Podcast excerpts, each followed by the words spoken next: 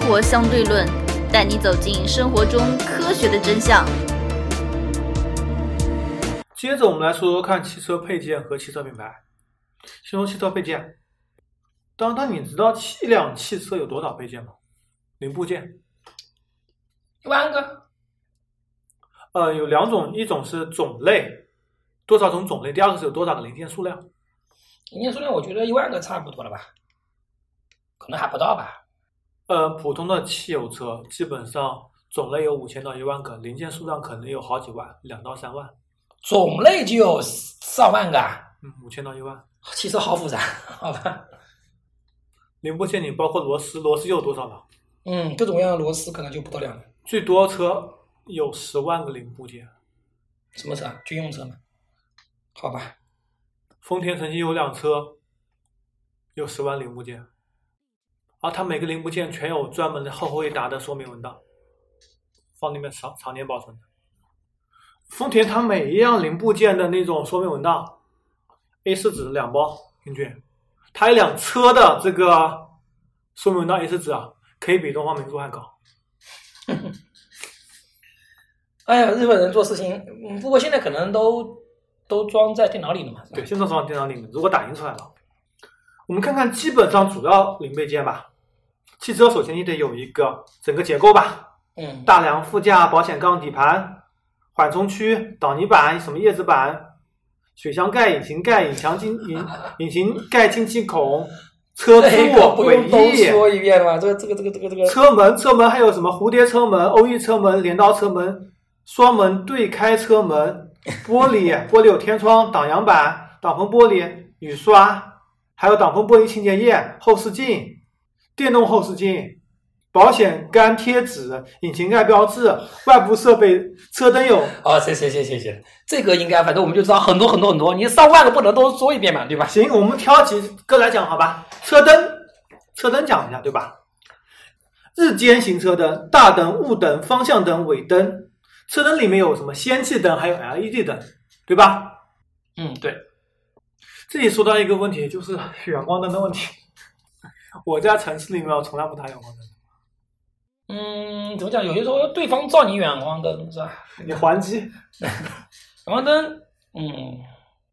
车灯还有什么呃故障指示灯啊，其他东西，这东西可以可能不需要一个讲。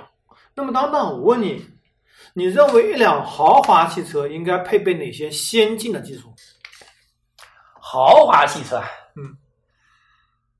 豪华汽车不就是发动机好一点吗？其他就是没什么区别呀、我觉得。车车内会有什么东西？车因为内中国人很注重车内的这个内饰，内饰，比方说音响嘛，稍微好一点嘛，嗯，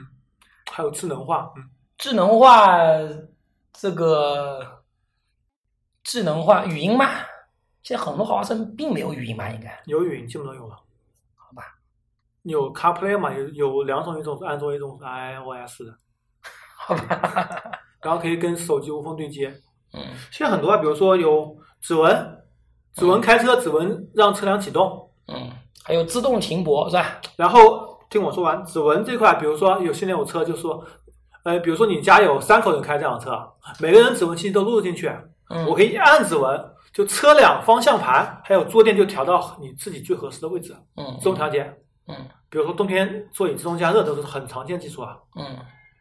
导航，导航的话，现在基本上语音交互，当然也有用手机的，也有用手机，比如说安卓或者 iOS 直接投射投射到那个汽车里面的。嗯嗯然后车辆里面有些什么辅助驾驶设备，比如说什么防碰撞啊，比如说什么自动泊车啊，嗯比如说什么呃前车跟随啊，嗯比如说保持车道啊，嗯，比如说呃车辆匀速运行啊，其实我觉得这些都多余的， 给我来讲。比方说，我就说啊，我我就说好了，呃，我有这一种看看法啊，嗯豪华车，当然它除了这个溢价之外啊，其实这些很多这种类似的功能啊，嗯，其实我个人认为啊，你说自动加热啊、家电加热这种也就罢了，比方说在行驶的过程当中，我觉得啊，你越精细、越复杂，反而越危险。我个人认为，就比方说，你说自动巡航好了，嗯，太可怕了，太可怕了，万一失灵怎么办？真的、啊，这个太可怕，这个不是没有案例啊。不是，你可以手动戒毒的呀。万一失灵怎么办？我电脑都会死机，所以我觉得就是越复杂，其实反而是它的可靠性越低。实际上太可怕了，我觉得这种这种东西，真的再比如说空调， 啊你可以就是说手机上预计我十分钟内到车，你空调直接给我把温度给降下来。啊，这个倒，这个倒是，我觉得这些这些功能呢，倒我我觉得倒还，其其实也没那么先进了，这家用这都很都很常见的一些、啊一对些一些对技对术，对吧？啊，还有很多啊，比如说后排，那个也可以，就是后排也可以车辆靠背自助调节，根据某嗯嗯每个人需求自动调节。嗯，反正就是豪华车就加了这种乱七八糟功能，加了很多了，否则不能体现出它的豪华了，对吧？嗯对，什么自动天窗啊，自动的，天窗是最坑爹的，我觉得。这万一出点问题是吧？这这个雨水就进来了，你真说不好这种这种东西是吧？这是一点。第就二比如说点，你一个老同学某一次去日本出差，嗯他在杭州的车嗯，自动天窗，窗没关，然后暴雨， 然后暴雨，你 别 然后到处找人，谁谁谁帮我去 看？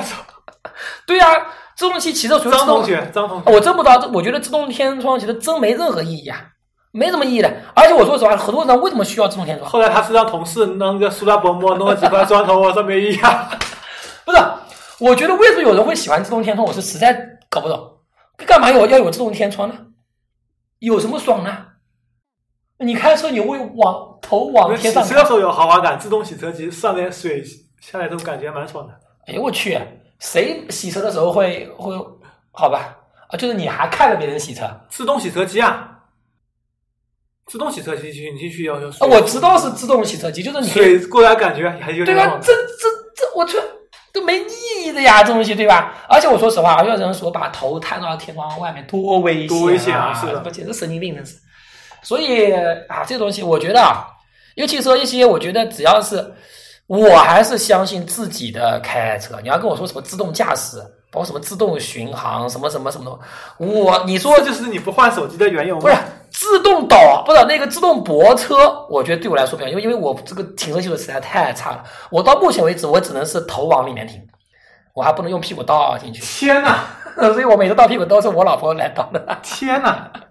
我觉得自动泊车对我来说还是挺有，它是挺有还有汽车影像，周围的影像就合成成一个实时的影像，你骑到周围嘛，这你屏幕上显示你边上车离你还多少距离，就没意义啊，有意义的呀，我觉得没意义啊，因为我我觉得我只要看这个两个后视镜完全一样的呀。有盲点有盲区的呀。哎呦，我跟你讲，我说难听点，我看个影像，我都把我注意力给分散掉了。我说实话，因为它影像绝对不是非常，绝对不可能是非常清晰的，而且它非常清晰，而且它是合成在一起。我说实话，这种合东西成是合成，没意义，我觉得都是多出来的功能。我觉得我看后视镜看起来一模一样的东西，什么有盲区、毛盲区，真是的。那盲区唯一的盲区就是什么？你自己不注意。那你这样讲讲起来的话，它这种影像对他对对有些人来讲的话，我开车门需不需要这种影像？哎，我说非常好呀，我看后面有有有一部车，有一家牛就往头看看一下就是了嘛，真是的，对不对？所以我觉得这些辅助功能，我觉得对我更少至少对我来讲，我觉得没没没没有什么意义，反而是增加了我的注意力的负担，增加了我注意力的负那担真。是因人而异了。对，因人而异。所以我觉得豪华车这还有什么配件呢？现在这种乱七八糟配件真多。真多，你真是数不胜数的。我觉得其实我还是比较喜欢像特斯拉那种，还有里简面，单甚至里面有个音箱，哎，甚至里面有个冰箱。那个是房车吧？还有比如说凯迪拉克有降噪，你在车里听到最大声音可能是你的心跳。然后豪华品牌包括一些什么风噪、路噪的屏蔽作用，嗯嗯嗯你开车有风噪有路噪嘛？嗯，你就听不见这些声音了，对吧？对啊，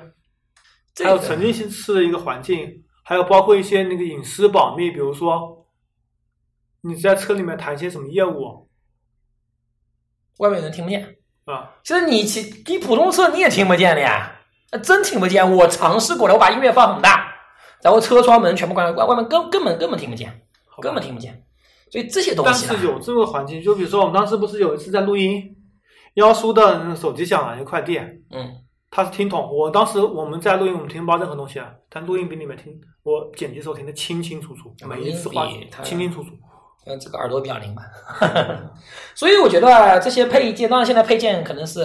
我觉得之前是越来越多，后面可能会变得越来越少，因为更加的集成化。比方说像那个特斯拉，它就就一块面板嘛，就一个 Pad 嘛，对吧？多方便是吧？嗯，所以电动车配件会越来越少，嗯，对，跟燃油车比，所以做起来比较简单，所以国内有这么多公司愿意去投。嗯，对，主要电动车其实就是一个电池麻烦，只要电池突破，这太简单多了，是吧？就个玩具车嘛，是吧？那么现在我们其呢？他我们什么那种嗯呃悬挂什么东西不用说了吧？不用说了，行，那就不用说，悬吊什么也都不需要说了吧？先从电子稳定程序稍微带到一下吧。很多程序，比如说什么刹车防抱死啊，啊，这种也不用说了，因为很多东西，因为之前所说的太稳定简程单了序在美国是需要强制标标标配的，而国内很多车都没有。但是这个的确没什么 用，只有在七十公里以下时速的时候会管用，七十公里时速以上的不会管用的。七十公里时速以下的话，你其实有保险，其实问题不是很大。你早不要遇到别人撞你了。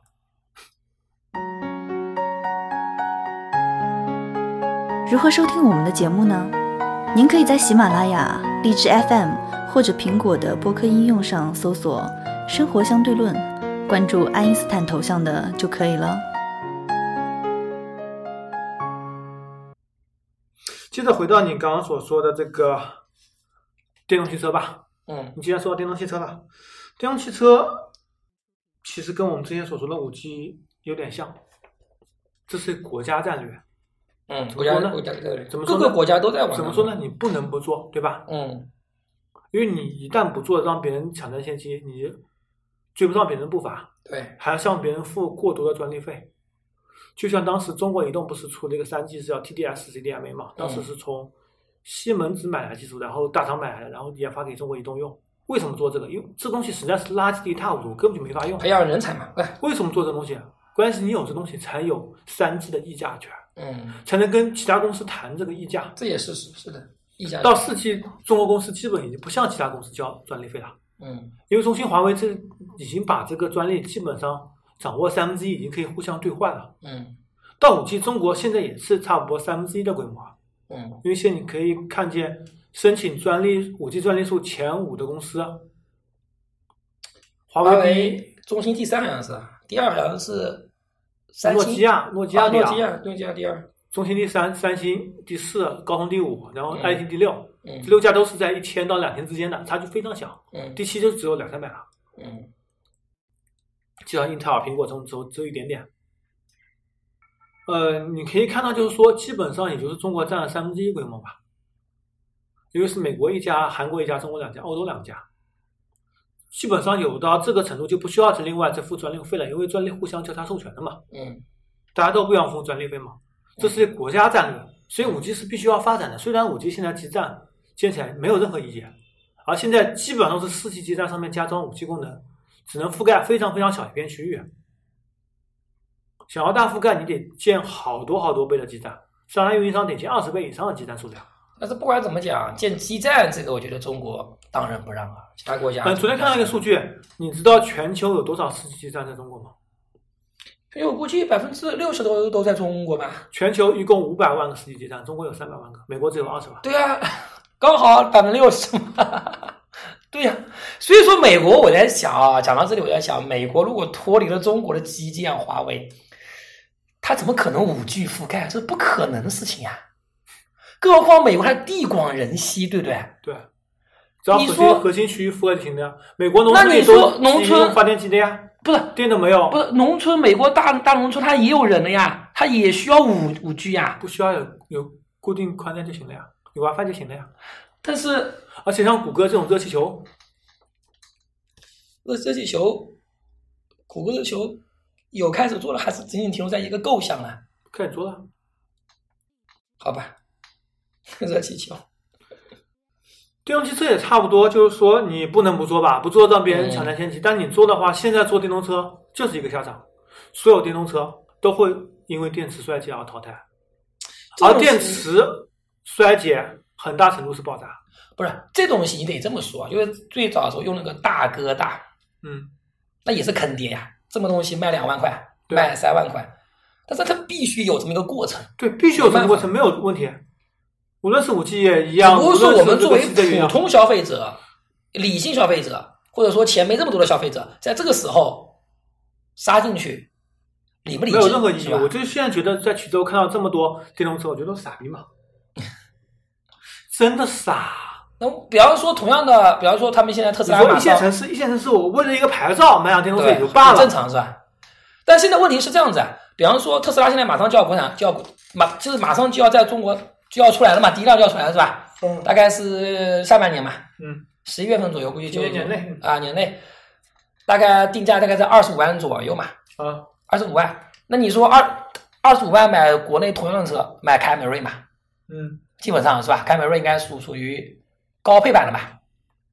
混动凯美瑞中配啊，呃，中配、高配这样子是吧嗯？那你说作为一个理性消费者，买哪买哪种好？当然是凯美瑞比较好了，对啊，是吧？ 而且你说电动车它，你说凯美瑞首先它如果是混动版的，对吧？当人然家混也合我肯定会对，混合而且也非常，也而且也非常省油，嗯，非常省油。那么你而这且个平顺气一定比电动车好，而因为它是且双电机，就是对电机，加而且我上次次看到一个节目，就是在二手市场上，嗯二手市场上，其实电动车讨论率是就是那个保值率是非常非常低，嗯，啊非常非常低，低的可三怕。年以后国产电动车基本都是两万左右，两万以内。对啊，非常非常低。你包括特斯拉，我估计可能特斯拉现在二手上可能还不一定有。有有有，特斯拉还好，因为松松下电池毕竟还是比较给力的。嗯，那你为什么对这个特斯拉还是抱有这么大的怀疑？它毕竟是松下电池呀，但电池也迟早衰竭啊，而且爆炸风险非常非常高它。可以换电池的呀。换电池多少钱？因为国内电池，你买一辆电动车，电池国家给你补贴六到八万，甚至有十万的。啊然后你换一个你换一个，你全得自己掏钱啊。得多少一钱？车电池十五万，这么贵？就是说，呃，我给你举个例子，就是说国内就是说那种什么北汽啊，你换一次电池比买辆新车价格还高，因为有补贴，补贴十万，买特斯拉也有补贴吗？有电动车都有补贴。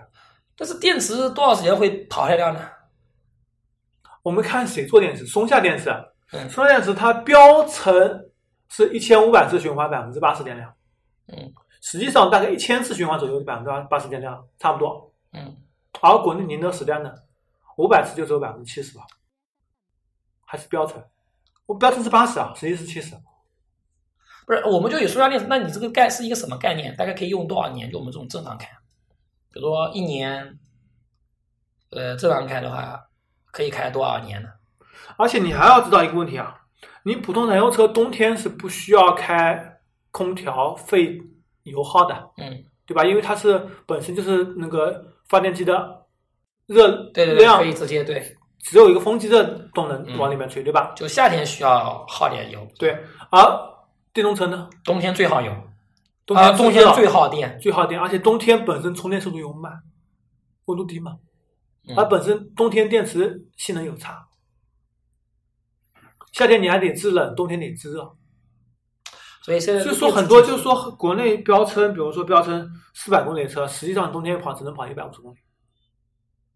所以电动车现在总体来讲的话，一百五十公里的话，很多就是说稍微大点城市吧，两三天充一次电，嗯，那非常麻烦。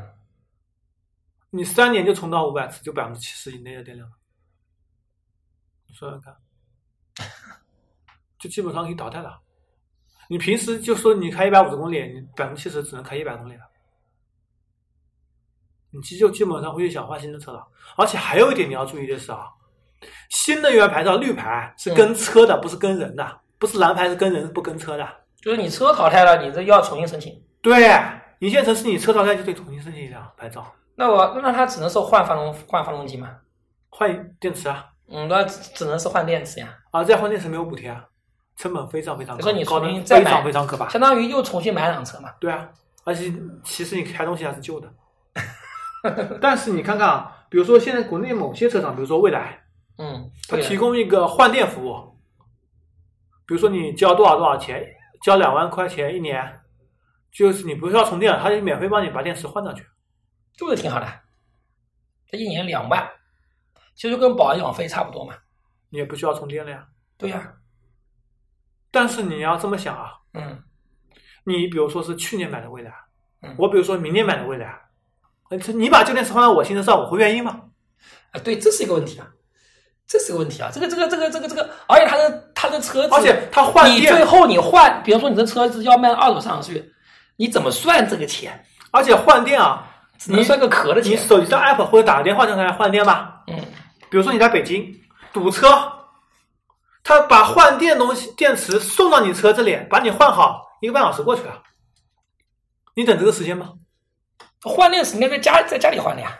不是，你打个电话一键换电，他就上门，他开车把电池送到你这里面来，然后直接把电池换上去了。这有什么问题呢？你就比方说你在家里等呀，干嘛要在路上等呀？我路上没电了，我需要换电啊！那你出门前你应该想好了呀。我为什么出门要想我燃油车，我随时都可以加油，为什么要做这个打算？不是，哎，你不觉得开电动车很累 吗？但是我看他现在好像，我看他至少采访上面一些人，他家里买电动车好像市区开开也没什么问题吧，市区开还没什么问题，出不了远门。就是没法出远门，这是。然后就你30你年以你后出电池远门之前，你要做好充分准备，嗯，是吧？这个是该加的全部加全加满，是吧？然后你得规划路线，你路线上对对对哪些地方得有对，而且现在不是每个维修区都有停车，都有充电的这个站的，嗯，而且你充电要等一两个小时吧？不是，而且最主要你是这一两小时干什么不是吃饭可以最主要是超级充电又比较危险，你经常快充电，电池都容容易爆掉去。呃对啊，所以这么讲起来，目前，除非你确确实对这换电池对对你来讲，你就喜欢电动车，对换电池来讲无所谓，嗯，根本无所谓。啊你是吧家庭的第二辆车，只是应付一下家庭的普通的日常对的城市出行，嗯，无所为谓，了这个牌照，对，无所谓，无真的所谓，是无是无所谓。就好比我们以前你说那个那时候买大哥大，嗯，那我还不如用电话机好了。还不如固定电话呢。啊，对，还不如固定电话，投个再币啊再加个 BB 机是吧？啊，前面我们说到了那个国六标准吧，因为现在国六标准车已经大批量上市了，像北京市场上第一辆车是呃宝马三系这辆车，现在基本上每个牌子的国六都已经上市了，就面临着国五淘汰。国五这个车淘汰的话，有这么几个问题啊，第一个是国五淘汰的时候价格会跌得非常厉害，因为大家都去追求新标准了嘛。 对其实跟手机差不多。手机之前网页节目中有说到，网页喜欢第买二年的旗舰机，前年的旗舰机。嗯，之前网页节目中说会给老婆换一个那个骁龙七三零的手机，啊结果打脸了，啪啪啪打脸了。因为去年的旗舰机已经比去年四月份上市价跌了百分之五十了，直接买了一台去年的旗舰机。嗯，今年的六一八还是比较给力的，这个手机基本上去年上半年机器都跌了一千五到两千，去年下半年手机都跌了一千到一千五嗯。现在换去年旗舰机还是非常非常非常合算，那也就是说，汽车它现在汽车也一样国五。现在国五淘汰了，呃，降了很多，好像前两天跟一个朋友讨论汽车的时候，刚好他就是那个前面我们所说的，呃，表妹跟舅舅车，表妹跟舅妈车祸那位，他说他想换车，因为嗯，他的车现在开的是嘉年华，跟那个嗯车祸车是同一个平台，基本上他怕要了换外国。他想要准备换辆什么车呢？他想换 车，他说现在他看了几辆车，问我考虑哪辆，他说看了一辆那个雪铁龙的，嗯，看了一辆那个途观，嗯因为途观的这个国五标准已经到十四万多了。嗯，我之前十四万多途非常非观常是好，二十多万嘛，对，啊二十多万，再打折下来就到十四万多了。嗯我说途观十四万多，你当然好买，而且国五现在价格非常合适。嗯他说再关注一下，反正最近可以考虑去换。就说其实也一样，其实现在是个买车非常合适的时候，刚刚好买国五。我们看一下那个我们小城市吧，差不多标准大城市是十年左右淘汰吧，嗯，国五可能大城市再过个九年十年左右淘汰，但是在我们这里可能可以开十五年。就是非常合算，非常合然后算，大众车本身的稳定性跟可靠性还是可以，嗯所以现在买这个国五标准车还是非常合算的。所以刚刚刚刚所说这个国六标准是不是应该买国六？如果你是一线城市想开更多更长时间的话，买国六没有问题，因为毕竟现在你去二手车市场去看，国三标准车已经卖不起价格了，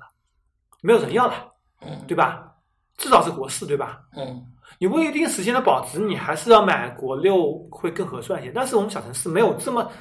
强迫的需求说是明年淘汰国三，可能到后年或者大后年才会淘汰。那你的问题是，但你这个车子就不能开到杭州去了吧？对啊，那杭州怎么知道你这是国籍啊？那你开过去的时它候，有环保标识的呀，哦，它有车牌号，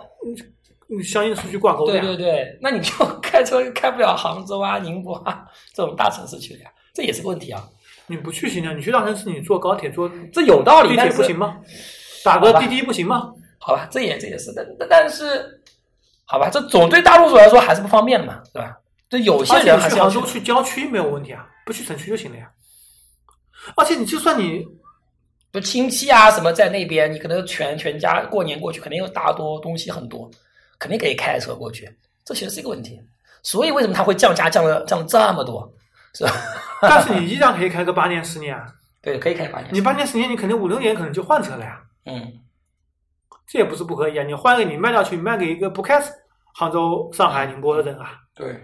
上海本来就开不进去啊。